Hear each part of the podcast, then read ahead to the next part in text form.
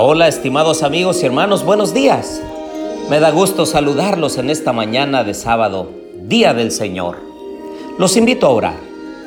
Querido Dios y bondadoso Padre, en esta hora de la mañana, Señor, venimos para agradecerte todas las bondades que tú nos das. El alimento, el vestido, el aire, la vida, la salud, la familia Señor, gracias porque nos permites también ir a tu santa casa de oración a honrar y glorificar tu precioso nombre. Te pedimos, Señor, que escuches nuestras plegarias, que atiendas nuestras súplicas y que también nos ayudes a entender tu santa palabra. Lo pedimos en el nombre de Jesús. Amén. Bienvenidos a la serie Los Comienzos.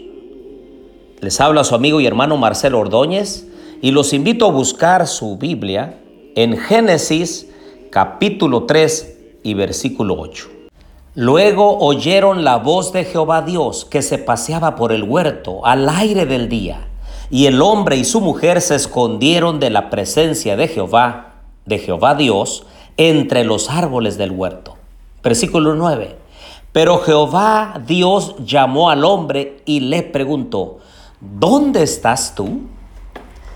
Parece que esa voz sigue resonando a través de los siglos, desde entonces, porque vemos a nuestro Dios tomando la iniciativa. Dios ya sabía que el pecador, en este caso Adán, había cometido ya pecado, había infringido la ley, pero aún así, en medio de la circunstancia y una vez habiendo dado el paso contrario a la voluntad de Dios, desobedeciendo su voz y poniendo en primer lugar sus cosas personales, materiales, pasajeras, decidieron obedecer la voz del enemigo de Dios antes que la voz del propio Creador. Y esa voz, queridos amigos y hermanos, sigue resonando también hoy en nuestros oídos, porque el Señor toma la iniciativa, porque nos ama, nos quiere redimir. Y a través de todos los tiempos, el Señor ha tomado esa iniciativa para decirnos que somos importantes para Él. Y a pesar de que hemos pecado, Él nos sigue amando. Así lo refiere también el deseo de Dios de estar con sus criaturas, de bendecirnos, de estar al pendiente de nosotros, de ser un Dios inmanente que esté incluido, involucrado en todas las actividades que suceden en este mundo.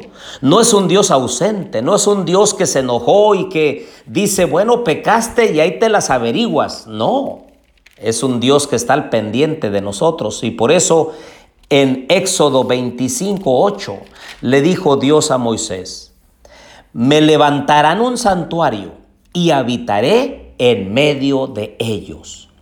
Por eso estaba con la nube de día y con la columna de fuego en la noche.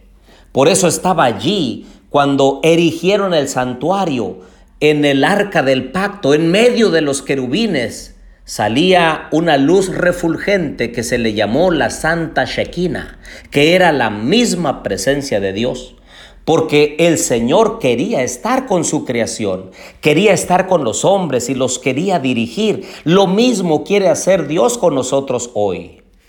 Ahora, a la mitad de la Biblia, cuando Cristo Jesús vino del cielo a la tierra para mostrarnos el interés que Él tiene por nosotros, Él decidió que una parábola estuviera incluida allí en Lucas capítulo 15, versículos del 4 al 7, diciendo lo siguiente. ¿Qué hombre de vosotros, si tiene cien ovejas y se le pierde una de ellas, no dejará las noventa y nueve en el desierto y va tras la que se perdió hasta encontrarla? Cuando la encuentra, la pone sobre sus hombros gozoso y al llegar a casa reúne a sus amigos y vecinos y les dice, gozaos conmigo porque he encontrado mi oveja, la que se me había perdido. Os digo que así habrá más gozo en el cielo por un pecador que se arrepiente que por 99 justos que no necesitan arrepentimiento. Y esa oveja perdida puede ser quizá uno de nosotros. Mis amigos y hermanos, puede ser que alguno de nosotros ande errando, vagando, yendo lejos de Dios. Pero Jesús vino precisamente no para condenar al mundo, sino para que el mundo sea salvo por él. Y el Señor nos va a seguir buscando. Y el Señor va a seguir llamándote. El Señor va a seguir estando de tu lado para poderte cuidar, proteger, animar, fortalecer. Porque el fin último de Dios es salvarnos. Y hará o permitirá cualquier cosa en nuestra vida para lograr ese fin. Y finalmente en el epílogo de la Biblia, en Apocalipsis 3:20, dice, He aquí yo estoy a la puerta y llamo. Si alguno oye mi voz y abre la puerta, entraré a él y cenaré con él y él conmigo. El Señor sigue hablándonos. Él sigue tomando la iniciativa. Nosotros los pecadores escondiéndonos y el Señor yendo tras de nosotros para decirte, hijo, querida hija, te amo, di la vida por ti, lo único que tienes que hacer es voltear y entonces me encontrarás. El Señor no va a forzar nuestra voluntad. El Señor no es aquel que nos toma por la fuerza y nos obliga a creer en Él, a amarlo a Él. No, Él en realidad llama. Y si alguno oye su voz y abre la puerta de su corazón, entonces el Señor hará maravillas en la vida nuestra. Ojalá que nosotros podamos entender su mensaje de amor y que nosotros podamos tomar esa decisión de abrir la puerta del corazón a Dios y entonces permitir que Él obre una transformación en nuestra vida. Oremos. Querido Dios y bondadoso Padre, gracias por tu palabra. Gracias Señor porque tú nos buscas porque nos preguntas, ¿dónde estás tú? Y entonces nosotros pudiéramos responder, aquí estoy, Señor, golpeado, lastimado, enfermo, magullado, triste, desamparado.